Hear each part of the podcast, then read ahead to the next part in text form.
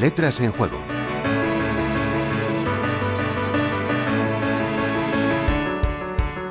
Si queremos expresar el hartazgo que nos produce lo que nos está contando nuestro interlocutor, es probable que acudamos a expresiones como chapa, brasa, tostón, y también es posible que en la retaíla se nos ocurra que nos están soltando un rollo macabeo, o incluso únicamente un rollo. Aunque en este último caso queda la duda de si lo de rollo es por lo pesado del discurso o si porque no nos lo creemos y lo estimamos falso. De hecho, nuestro socorrido diccionario de la lengua nos ofrece entre las muchas acepciones de rollo tres que se acomodan a esto de lo que hablamos. Pues rollo sería un discurso largo, pesado y aburrido, cosa y por extensión persona que resulta aburrida, pesada o fastidiosa, y también mentira, historia inventada o falsa. Además tenemos el verbo enrollar o enrollarse, que remite figuradamente a embaucar, seducir o demorarse en exceso.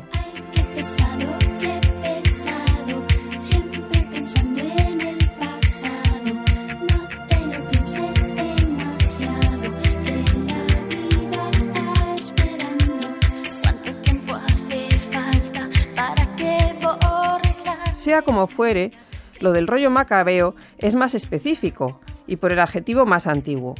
A buen seguro que muchos reconocen lo de macabeo como algo bíblico, en concreto como dos libros canónicos del Antiguo Testamento, aunque hay más. En rigor, los libros Macabeos 1 y Macabeos 2 narran la historia de una familia, la apodada o apellidada según tradiciones Macabeos, voz hebrea Maccabi, derivada del arameo Maccaba, que significa martillo.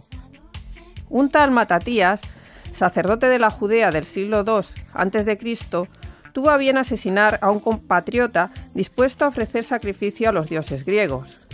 Él y los suyos tuvieron que huir, y a su muerte su hijo, Judas Macabeo, lideró una rebelión de los judíos contra el imperio Seleucida, al cual pertenecía Judea y que prohibía sus cultos. La revuelta se tornó victoriosa y andando el tiempo, los macabeos se convirtieron en santos para dos religiones, la judía y la cristiana. Cómo se convirtieron en paradigma de lo plomizo no queda absolutamente claro. Bien pudiera ser por su pertinacia en la oposición a los sirios, aunque es más probable que todo se deba a cómo quedó registrada su gesta en rollos de papiro, como toda la escritura de la época, que por su tamaño, formato y sobre todo por su difícil lectura sirvieron de ahí en adelante como metáfora de lo pesado. También es curiosa la variante de uso muy frecuente rollo patatero, que la Real Academia recoge en paralelo a la de rollo macabeo. Patata a veces se usa como sinónimo de algo sin valor, avejentado o inútil, como cuando decimos que tal coche es una patata.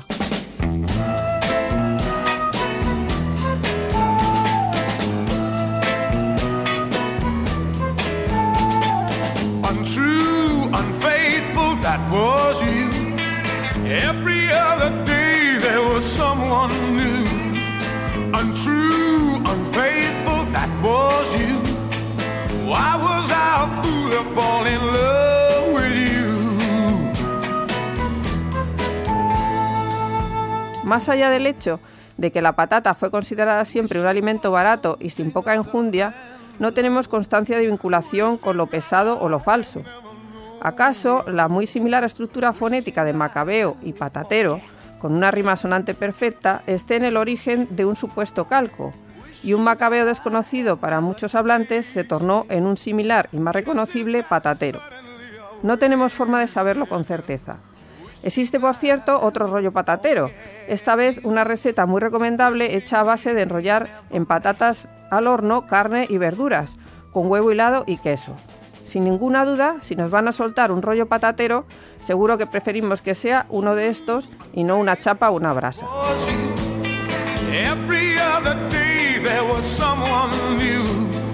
Delia Gabela y Juan Antonio Martínez Berbel, Universidad de La Rioja, Radio 5, Todo Noticias.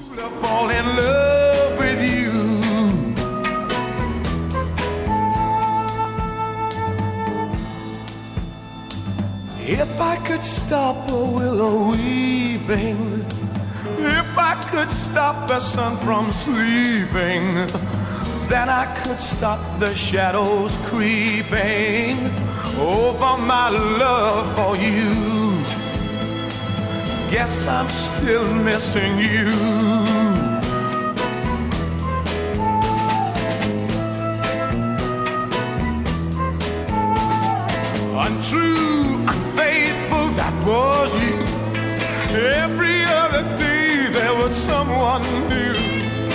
Untrue, unfaithful, that was you.